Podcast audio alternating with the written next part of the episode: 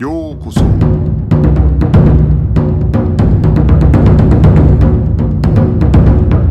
Eu sou o Gustavo e você está ouvindo o Budocast.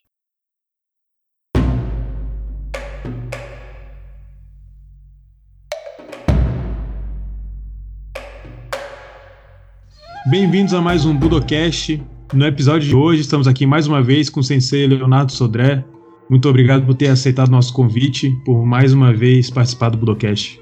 Prazer é todo meu, é uma honra ser convidado, ainda mais num espaço como esse que é de grande conhecimento. Bom, no episódio de hoje, é, nós vamos conversar sobre um praticante tanto de Aikido como de Judô, que foi Kenji Tomiki. Tomiki, para mim, é uma das figuras mais interessantes das artes marciais, porque ele conseguiu, dentro do meu ponto de vista, chegar num grau muito alto de conhecimento, tanto pelo lado do Judô, na Kodokan, como pelo lado do Aikido. Né? Ele foi o primeiro oitavo dan de Aikido, se não se não estou enganado. Então, até pela própria história dele, eventualmente ele começa a tentar um pouco meio que integrar as duas coisas, né? Ele, ele começa a olhar essa busca que Jigoro Kano tinha por um judô mais completo e como que ele podia tentar buscar isso através do Aikido. Pelo seu ponto de vista, olhando pelo lado do Aikido e, e do início da trajetória do Tomiki, como é que você vê essa questão toda? Olha, eu acho que o Tomiki Sensei ele é uma das figuras mais importantes também dentro da, da, do histórico das artes marciais, muito porque você falou, porque ele conseguiu juntar o, o universo do judô com o universo que o Jigoro Kano Sensei imaginava desse do, de é, práticas de estilos jujutsu, do qual ele via o Aikido como um guardião, e, e, fazer o que o Jigoro Kano Sensei queria, que era unir tanto a parte já agarrado quanto aquilo que era, seria o pré o pré-contato que ele via que, que ainda estava vivo no, no fundador do Aikido. E além disso, o Tomiki Sensei tem uma história incrível de vida, do qual uh, muitas coisas que ele desenvolveu servem muito para esse momento que a gente se encontra, que não pode ter um contato físico, uma prática direta com o outro. Ele desenvolveu uma série de exercícios e métodos voltados para treinar sozinho. Então, além disso, é uma pessoa, uma, uma figura que, que, que volta a ficar atual. Infelizmente, do, dentro do universo do Aikido, uh, por ele ter desenvolvido né, um Aikido de competição, e muitos verem isso como se fosse uma coisa absurda, que trai, trairia os ideais do fã do Aikido, ele foi ficando cada vez mais para escanteio na história da, do Aikido, né, da, da Aikikai, do Aikido mais dentro do universo do Aikido, Aikido tradicional. O que é uma pena porque ele realmente é o que você falou, é uma figura que une esses dois universos, do qual estudar um pouco da história dele e o que ele deixou só vai enriquecer as pessoas, inclusive para achar soluções para o Aikido até mesmo voltar a ganhar uma certa maior popularidade hoje.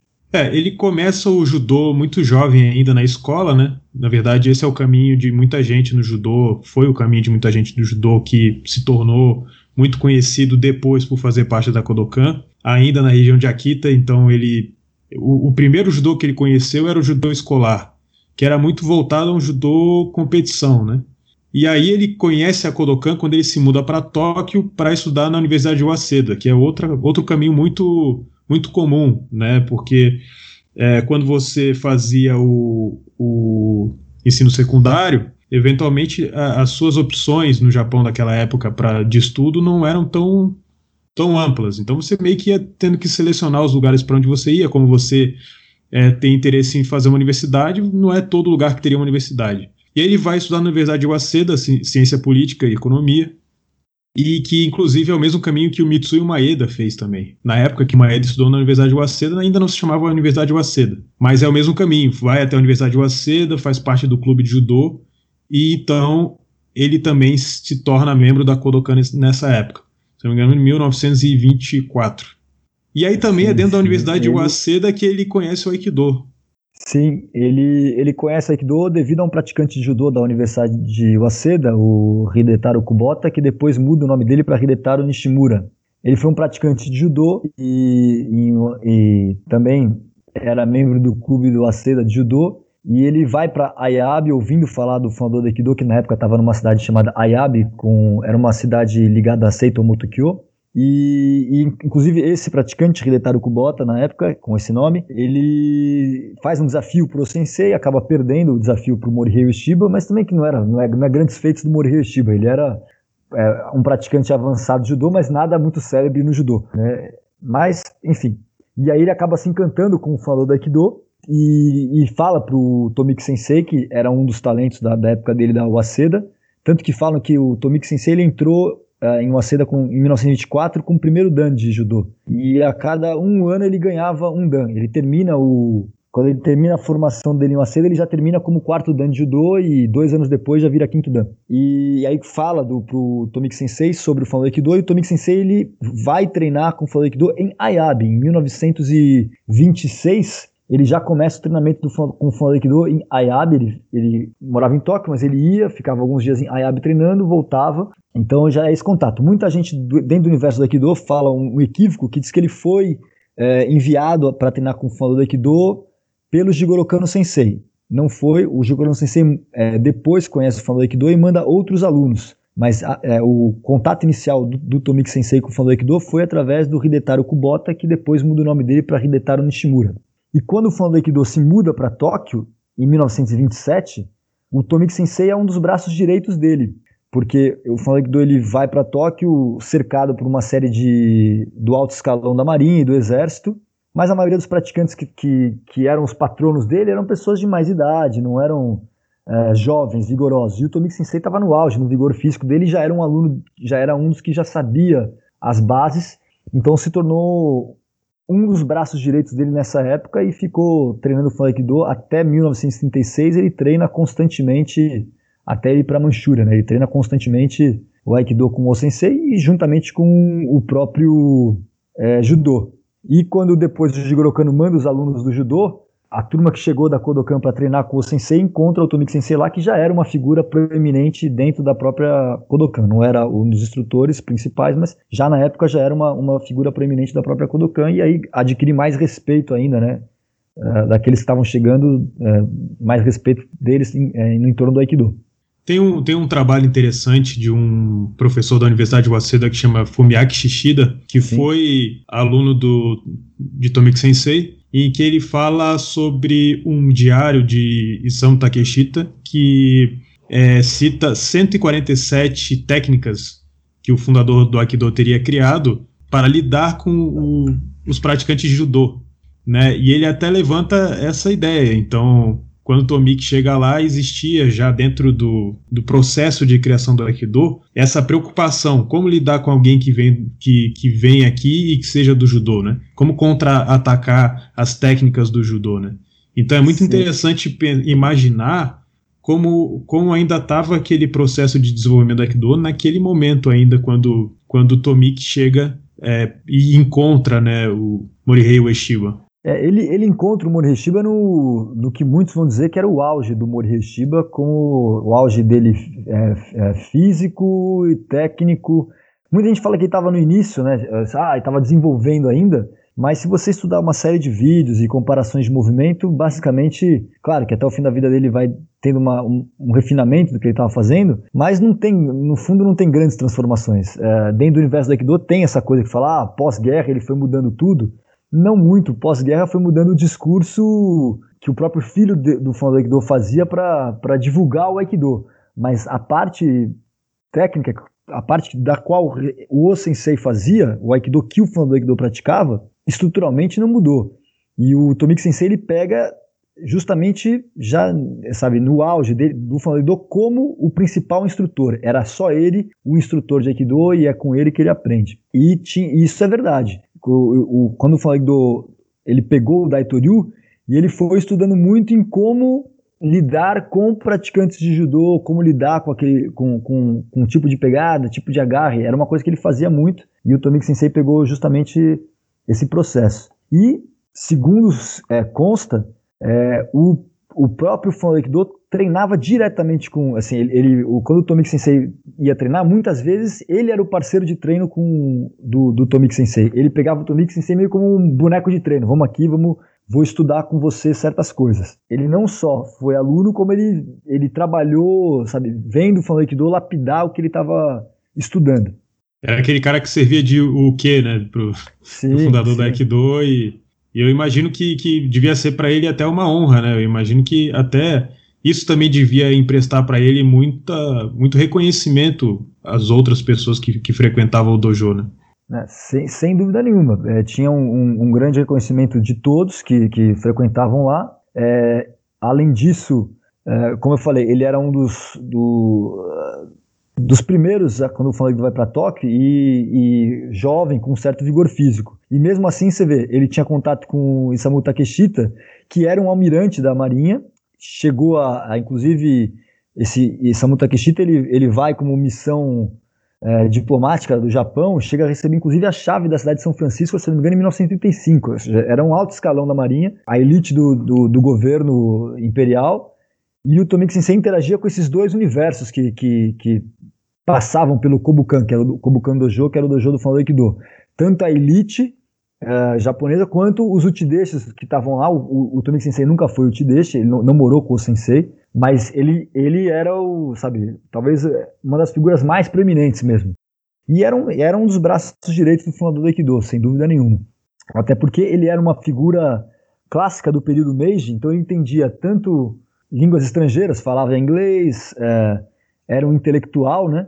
O Azeda é uma universidade de elite no Japão.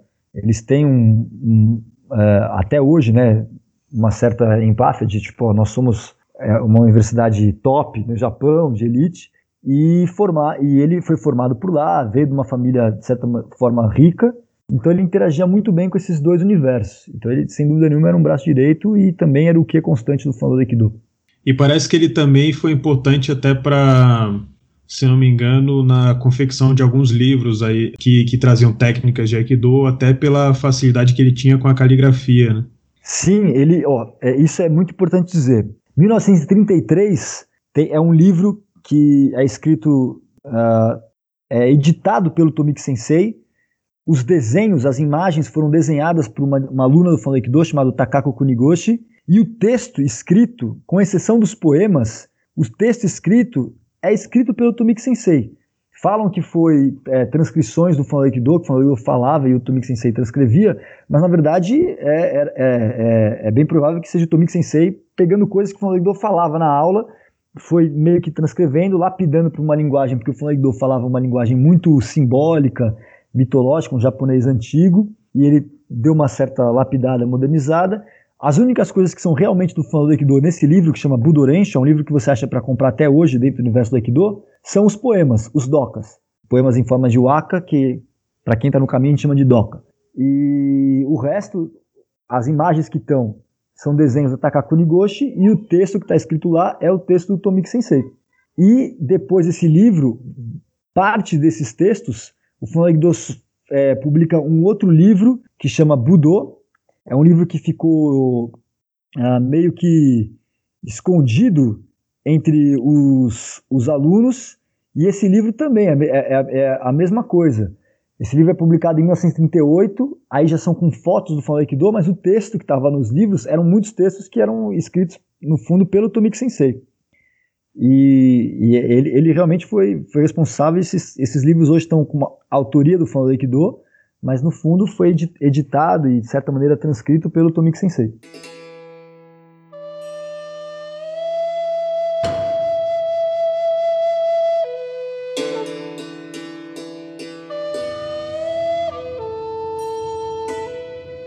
Eu acho interessante que assim, depois que ele já tinha se iniciado no Aikido, ele se forma na Universidade de Waseda e ele vai trabalhar numa companhia elétrica em Miyagi. E aí ele vai para o Tenranjiai, que era um era um dos mais prestigiados, uma das mais prestigiadas competições de judô da época, né? Que era é, é o, o, torneio acontecer na frente do imperador, né? Quando a gente fez o Budocast sobre o Kimura e falou sobre o, o Shijima, que foi o professor do Kimura, ele queria muito participar desse torneio. E aí acabou adoecendo, pegando uma doença muito séria e não pôde mais participar. E aí, quando ele passou a ser o, o, mentor do Kimura, ele queria que o Kimura chegasse até lá, no lugar dele, né? Era um sonho que ele tinha. Então, mesmo dentro já do universo do Aikido, ele continuava sendo um, um grande praticante de judô. Ele, ele continuou se mantendo é como um grande praticante de judô. Né? Ele fica lá um tempo em Miyagi, depois ele retorna para Akita, que ele vira professor do, de uma escola lá em Akita, que, que é a, a região onde ele é, onde, é, de onde ele é originário, até a época que ele, enfim, que ele finalmente sai dessa escola para ir para Tóquio, para ficar um período ali em Tóquio antes dele ir para Manchúria, né? Que é o passo seguinte na vida dele. Sim, ele, ele, ele vai para Manchúria em 1936. É, a Manchúria tinha sido tornada independente via o Japão, né? Era uma forma do, do Japão começar a ameaçar a conquista imperial e, e tentar ficar cada vez mais ameaçando a China. E eles montam uma série de escolas e universidades lá e, e tem o exército né, imperial que estava localizado também na Manchúria. E o Tomik Sensei vai em 1936, acho que se não me engano, para dar aula numa escola primeiro e depois ele vira professor da universidade e também dava aula de judô e, na época falava Aikibudo, dava aula de Aikibudo lá para as tropas na Manchúria. Inclusive o Falando Aikido ele vai várias vezes para Manchúria a convite do Tomik Sensei visitar recebe um posto numa, numa, numa organização de Budô local e também é, dava aulas nessa, se não me engano, Kenkoku, a Universidade de Kenkoku, e ele dava aulas também lá é, nessa universidade. E parece que ele, ele meio que obrigava quase o pessoal que treinava judô a fazer aikido também, né? Eu acho que ele via as duas coisas de uma maneira muito integrada, assim. É, existe um, uma carta dele, se não me engano, é pro Isamu Takeshita também, em que ele comenta muito isso. Eu acho que ele, ele era muito interessado por defesa pessoal, né? Por, por, por, pelo Budô como arte marcial. Tanto é que ele mais para frente, né, ele, ele faz parte da comissão que, que desenvolve o Kodokan Goshinjutsu, que foi uma atualização do, da parte de defesa pessoal da Kodokan. Nessa carta, ele fala muito dessa sensação que ele tem que no judô falta ali alguma coisa nesse sentido, né? Que ele começa a encontrar no aikido. E até por um, um trecho da carta em que ele, ele, ele cita ali um torneio que Jigoro Kano tinha ficado muito incomodado, né? Que foi é o princípio ali do do que veio judô. a se tornar ali o Kosen Judô, é que Jigoro Kano fica muito irritado com essa coisa do pessoal, é que, que no jiu-jitsu o pessoal chama de puxar pra guarda, né? Pessoal já começava a luta já querendo levar a luta para o chão direto para poder trabalhar só a luta de solo. E eu acho muito interessante que o Tomik ele fala que, poxa, na época a gente ficou incomodado, porque a visão de Jigoro é que o judô, como o budô, como arte marcial, não podia aceitar uma coisa nesse sentido. Mas o próprio Tomik olha e fala no, assim, meio que assim, no final das contas, pela regra era válido. Então faz, faz, faz sentido, não é algo que é. não faça sentido, né? E parece que ele começa a olhar para o Aikido como essa, essa, essa, esse complemento que ele estava buscando ali pro, pro, pela forma como ele enxergava o judô. E eu acho que não tinha nem tanto com a ideia de que ele acreditava, isso aí, aí já é opinião minha, que ele acreditava que o judô não teria essas características também, mas mais que na prática diária, vamos dizer, do judô, já era uma prática totalmente voltada para a competição. Então, ainda que o judô tivesse no kata, tivesse a temi, tivesse todas essas questões técnicas para defesa pessoal, enfim, é, dentro da prática diária do judô, ele já olhava o judô já totalmente entregue para a parte esportiva. Que ele falava, né, o Kodokan, o estilo Kodokan moderno de hoje, ele é um estilo de competição. Né? Então, eu acho que talvez isso tenha atraído muito mais ele ao Aikido e até essa visão dele das, das duas coisas como complementares. É, eu, eu acho que nessa, nessa fase né, que você tá, que você fala dessa carta, eu, eu, eu conheço essa carta que ele mandou para o Isamu Takeshita, ele fala justamente né, dessa coisa que ele vê o Aikido como uma, uma maneira de solucionar essa coisa que está somente na competição, do qual ele não discorda, ele fala, olha, é na competição, são válidos, todo, todos, se está dentro da regra, é válido você usar todas as armas de acordo com a regra, né? E mas ao mesmo tempo ele pensa no Aikido como uma maneira de, de manter ainda vivo o, um, um, aspecto real, né, do, uh, um aspecto ainda preservado da ideia do Budô. Só que eu acho que no futuro, depois, no pós-guerra, ele vê o contrário, como elementos do, do, do judô, e eu acredito que ele tava, tinha muito que ele estava pensando, estava certo, que era usar elementos da ideia do Jigoro Kano, da ideia do judô, para preservar uma prática real do próprio Aikido. Então, é, é uma figura que eh, acho que vale muito a pena quem é do judô estudar a história dele, quem é do aikido olhar para olhar o que ele deixou, porque é, ele vai mostrar justamente as é, coisas que são falhas nos sistemas das duas artes. Não tem sistema perfeito. Então, alguém que viu alguma coisa para comple complementar aquela possível falha, é alguém que todo mundo tem que estudar e prestar com muita atenção.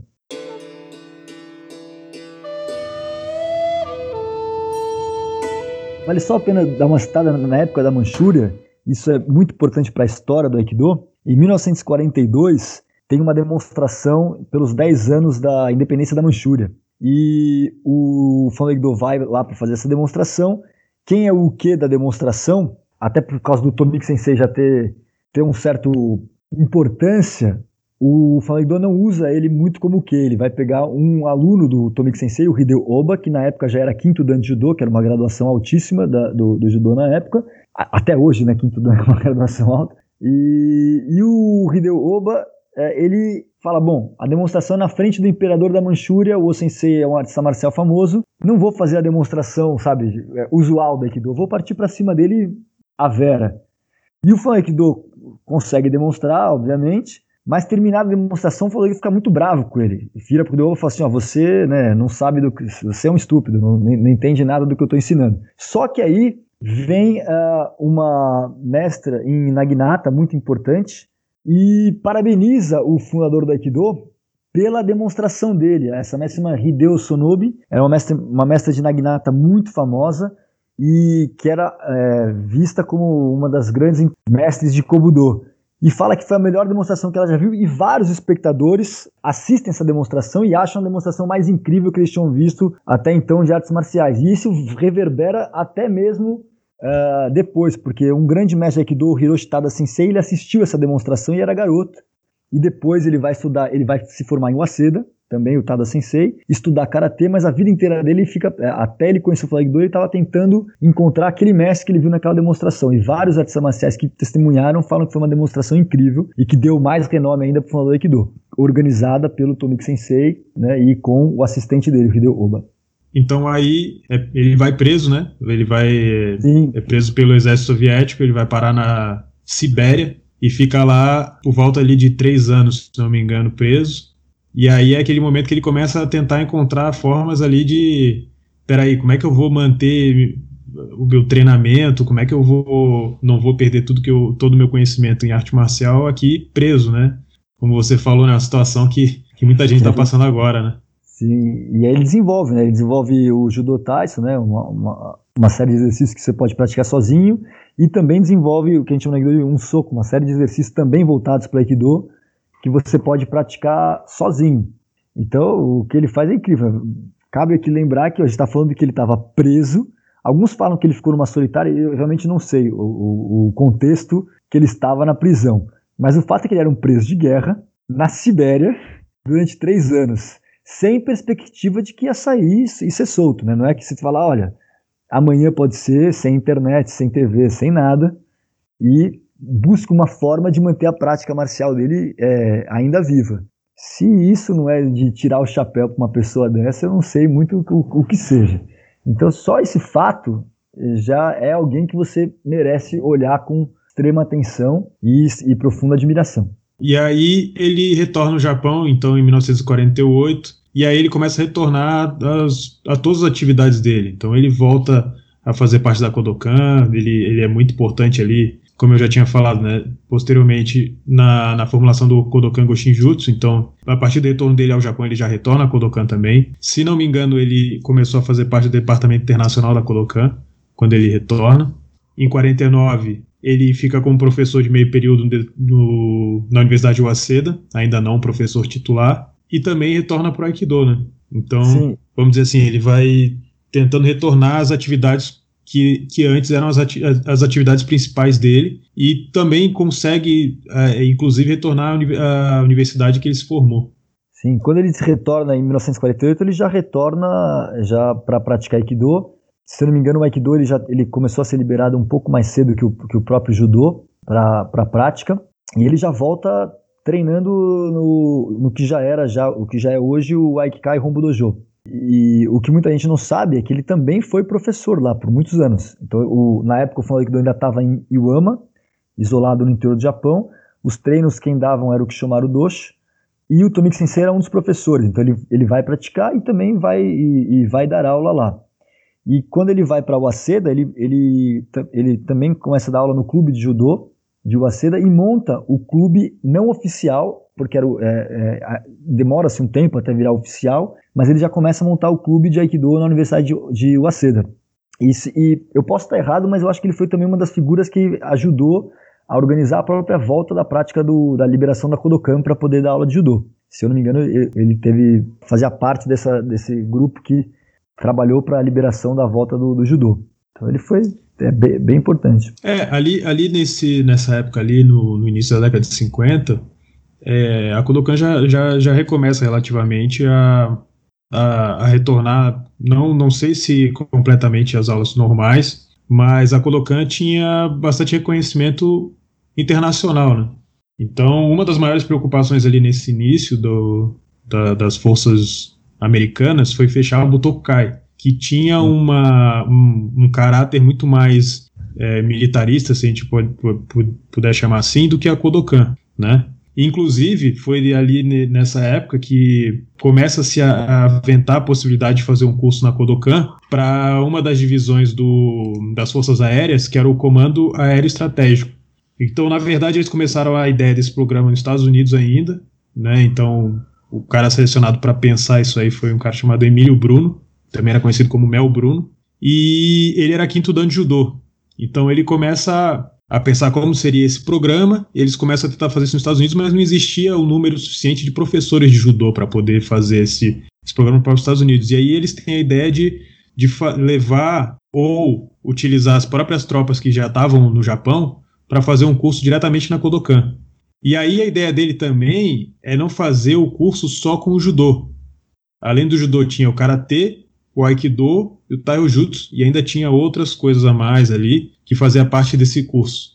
Então, só para ter uma ideia, né, o líder da comissão de judô era o Sumiko Kotani, né, que veio ao Brasil em 39, veio ao Brasil de novo nos anos 50. É, no karatê é, é, parece que o Funakoshi participou também, Nakayama, Obata, Nishiyama, várias, várias pessoas importantes do karatê. No Taijutsu era o Hosokawa Kuzu, que era, que era da, da, também um dos treinadores da polícia de Tóquio e também é, um cara importante dentro da Kodokan. E para o ensino do Aikido, quem ficou responsável foi Tomiki Sensei. Então ele que ficou, que chefiou o ensino do Aikido, claro, era ele e diversos assistentes, né? E esse programa ele durou aí algum tempo é, ali na década de 50. Então, além do, de, de fazer ter as funções dele na Kodokan, na Kobukan, é, na Universidade de Waseda, ele ainda fazia parte desse, desse grupo de professores para esse programa do, dessa divisão das Forças Aéreas Americanas. É, eu sei que ele, em 1953, ele é o primeiro professor uh, oficial que vai, ele faz um tour nos Estados Unidos com uma série de judocas e, e ele ensina Aikido oficialmente, assim, ele, ele vai com reconhecimento profissional de Aikido, era um tour de artistas marciais e ele já dá aula lá nos Estados Unidos. E também ele escreve um livro uh, que é Judô e Aikido, que é o primeiro livro em língua estrangeira, assim, não japonês, em inglês, que foi publicado é, e virou um best-seller, que também ajudou a divulgar muito o Aikido, porque o judô, é, como você falou, era muito mais internacionalizado. Então, quando os mestres de Aikido, depois, no, na década de 60, vão para o exterior, saem do Japão para ensinar o mundo afora, eles encontram um grande respaldo dentro do universo do judô, graças a esse livro que foi um best-seller do Tomiki Sensei, Judô e Aikido. Então, é, eu, é, essa parte que você falou da, da, da, Força Aérea, eu realmente não, não, não conhecia, não, não conheço muito da história do Tomik Sensei dentro da Kodokan. Esse grupo que você citou, que foi para os Estados Unidos, se não me engano, é do mesmo programa, porque eles também levaram esses professores até os Estados Unidos para ensinar. Então, teve a parte dentro da Kodokan e também eles levaram esse grupo é, não sei se era exatamente o mesmo grupo que dava aulas no, na Kodokan, né, eu digo dos professores auxiliares, mas se não me engano, os chefes de delegação de cada estilo eram os mesmos. É, eu sei que quando ele foi em 1953, é, é, ele já foi é, o, o Aikido, é, ah, sim, você vai lá, vai divulgar Aikido. Então, não, não, não, não sei o contexto, por que ele, é, do, desse tour, quem organizou para os Estados Unidos, mas era um tour de artistas marciais. É, não sei se todos eram da Kodokan ou se também tinham karatecas, mas o fato é que o Tomiki Sensei dava, no, deu no período que ele ficou lá nos Estados Unidos nesse tour, Aikido e Judô. Nessa época, na década de 50, foi que ele faz o. Ele é um dos co-criadores do Goshin no Kata, né? Do, da Kodokan, que é o, o kata de Shinjutsu, né? pessoal. Então ele, ele deveria ter um envolvimento muito grande. O fato é que na década de 50, dentro da, do Aikikai Rombo Dojo, ele era um dos principais, se não o principal professor uh, de, de Aikido, porque ele é o primeiro, como você falou no início, ele foi o primeiro oitavo dan de Aikido, logo que o, o Aikido é, decide é, é, usar o sistema de dança, porque antes ele usava o sistema de certificados, ele já certifica, o primeiro certificado que o, que o Tomik Sensei vai ter é, é o de oitavo dan, ele é o primeiro oitavo grau de Aikido que teve, então ele era o professor mais graduado dando aula na, na Ikikai e, e, e, o mais antigo. E ele fica na Ikikai até 1958 dando aula. Né? Foi quando o, o, o clube de Waseda é formalizado, como o clube de Aikido de Waseda é formalizado oficialmente, na época em Waseda era obrigado você ter competições, era obrigado para o clube ser oficial ter meios de avaliar o progresso dos alunos. Era uma, era uma coisa obrigatória na época. Então o Tomik Sensei ele implementa a competição, não pelo fato dele, dele inicialmente acreditar que a competição era o, o, melhor método em si, mas era porque era um método que tinha que, ser os, tinha que ter aquilo para aquele clube ser aceito. O fato é que ele já tinha desenvolvido todo um método pedagógico do qual o Funadaikido não tinha. É, o Funadaikido ele era um mestre de uma forma muito mais tradicional. Tomik Sensei ele via que o Jigoro Kano tinha todo um processo pedagógico e científico para ensinar, que isso permitia uma maior universalização, uma reprodução mais fácil do, do, do método. O Flag era tipo, ó, vem aqui e você vai, eu, eu, vou te jogar e você vai entender como é que funciona, entendeu? E quando ele explicava, explicava falando da mitologia shintoísta. Ou seja, era muito confuso. E aí o Tomik Sensei, ele pegou e foi estruturando isso de maneira muito mais científica e tinha todo um, método que ele fazia para ensinar Aikido, inclusive focando muito num Randori, que ele foi organizando uma maneira de você fazer um Randori, diminuindo o risco possível de lesão. E aí, quando, quando foi, foi obrigado a colocar a competição para o clube ser oficial, ele aceitou e foi nessa hora que tem o grande, a grande cisão na Ikikai, porque difícil saber se foi o fundador do Aikido que não aceitou. Acredito que não foi o fundador, o, isso não foi um grande problema para o fundador do Aikido, de, dele ter aceitado a competição, mas as pessoas que estavam no entorno, seja por algum tipo de ciúmes, porque o Tomik Sensei era muito próximo do Fundador Aikido, é, começaram a, a sabe, a, a, o famoso, entendeu, o assessor do rei começa a falar, tipo, ó, ele quer ser maior que você, etc e tal, e aí o Tomik Sensei se tornou pessoa não grata lá dentro, que foi uma grande pena, porque acho que ele teria, é, não acredito que a competição é, iria emplacar dentro da Ikikai, mas os outros, as outras possibilidades pedagógicas do Tomik Sensei, inclusive de usar o próprio Randori como um, processo pedagógico, teria feito um, um grande benefício para o Aikido, principalmente atu atualmente.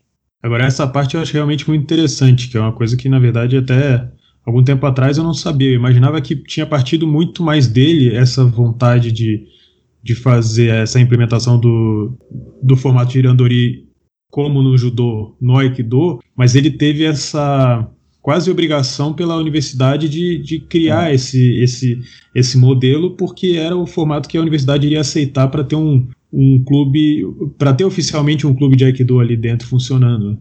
Sim. E eu acho que muita gente às vezes não, não, não percebe isso também, né? Imagina que ele, que da cabeça dele só, que por simplesmente resolveu fazer assim. E, e, e, digo mais, assim, foi justamente por ele ter implementado esse clube oficial na Universidade de Waseda que eu posso estar enganado, mas eu acho que foi o primeiro clube oficial em universidade. E isso obrigou a Ikikai, quando ele, ele, ele se separa da Ikikai, não porque ele quer, porque, enfim, os assessores ali, né, acabam tornando ele pessoa não grata, a Ikikai decide é, é, é, entrar de cabeça nas universidades. E aí conseguem é, através de lobbies dentro das universidades, não obrigasse a ter sistema competitivo, que o Aikido tivesse clubes que não fossem competitivos, justamente para evitar de ter uma disseminação da, da, do Aikido competitivo e diminuir o que seria da Ikikai. E isso foi fundamental para o Aikido da Ikikai crescer dentro do Japão. Então, querendo ou não, é, o Tomik Sensei foi um dos primeiros a difundir o Aikido é, internacionalmente. O livro dele, Judô e Aikido, foi é, o best-seller mais importante para para pavimentar o terreno para os professores de Aikido que estavam vindo, porque a, franca maioria da primeira geração de instrutores de, de Aikido no, no, exterior eram judocas que foram praticar Aikido devido ao livro do, do Tomik Sensei. E dentro do Japão teve esse insight das universidades e a Aikikai depois seguiu esse processo, tanto que é, por mais que o, o, Shodokan Aikido, o, o Tomiki Aikido não seja tão popular mundo afora, No Japão é, é, o segundo grupo de Aikido maior, é maior que a própria Yoshinkan. É a Aikikai como o, a, o maior grupo de Aikido, depois vem o Tomiki é, Aikido, depois vem a Yoshinkan. E ambos cresceram muito devido a esse do, do, ambiente universitário, que no Japão é uma coisa muito importante. A conexão que as pessoas fazem nas universidades é uma conexão que elas vão fazer pro resto da vida. E tudo começou com esse insight do, do Tomiki Sensei transformar o Aikido da Universidade de Waseda em clube oficial. Inclusive, é, geralmente se chama né, de Tomiki Aikido ou Shodokan Aikido, mas é, se não me engano, geralmente nas, nas universidades eles usam é, Aikido Kyogi, Aikido competitivo, né? É. Então não, não tanto como estilo de arte marcial em si, mas simplesmente como estilo de competição, treinamento de competição de um clube de Aikido, assim como os outros clubes ali que de judô, kendo, enfim. Né? Sim, e, e, e o Tomiki Sensei nunca, nunca deu um nome, né, diferente do que ele fazia. Ele, é, a, a, as pessoas que foram chamando de Shodokan Aikido, porque Shodokan era o dojo em Osaka que ele abriu em 1967 e que se tornou o Rombo Dojo da, da, do, do Aikido competitivo. E ele sempre chamou de Aikido e sempre deu todas as honras ao fundador do Aikido. E o próprio fundador do Aikido, antes de morrer, vários alunos relatam que ele sempre perguntava do Tomiki Sensei, né? E, e, e, e, foi alguém de uma figura é, é muito importante né, para a história do Aikido.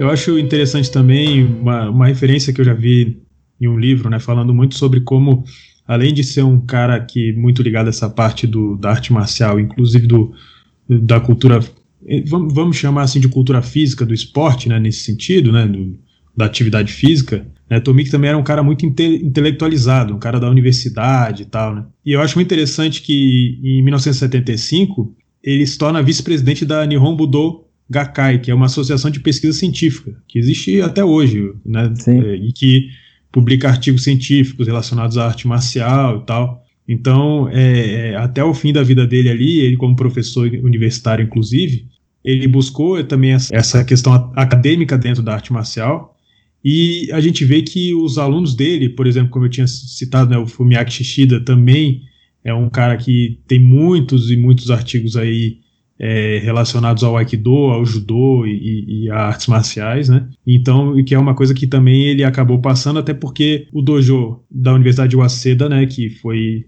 iniciado por Tomiki, existe até hoje. Boa parte tra de trabalhos acadêmicos que você encontra no, na, é, no Japão são do Fumiaki Shishida ou de alunos ligados ao Tomiki Sensei. Porque em uma seda ele vira é, professor da cátedra de educação física.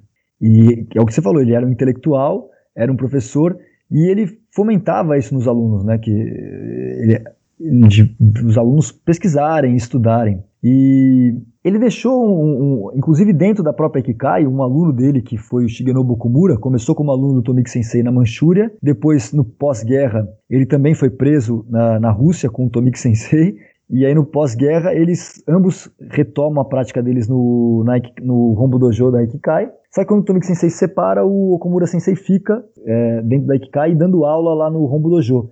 Inclusive eu fiz aula com o Okumura Sensei, e o Okumura Sensei também era, eh, dentro dos professores do Rombo Dojo, um dos mais intelectualizados, e eu acredito que por muita influência do próprio Tomiki Sensei.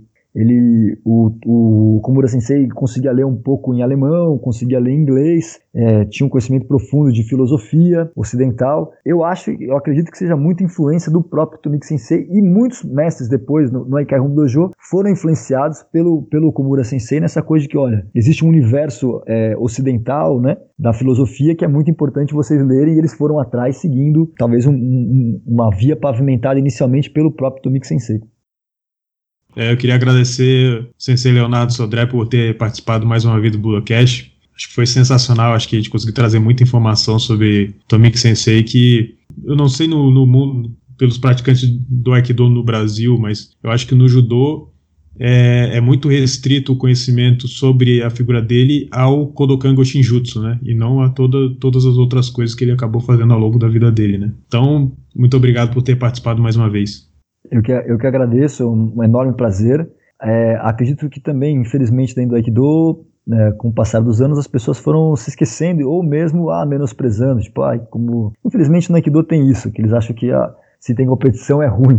Não, não é, né? É, não tem o menor problema. E, e na verdade, acho que cabe aqui uma reflexão final para o pessoal que pratica, que pratica Aikido, que é da importância do Randori como forma pedagógica de você aprender né, né, a, a vera o que você está fazendo, né?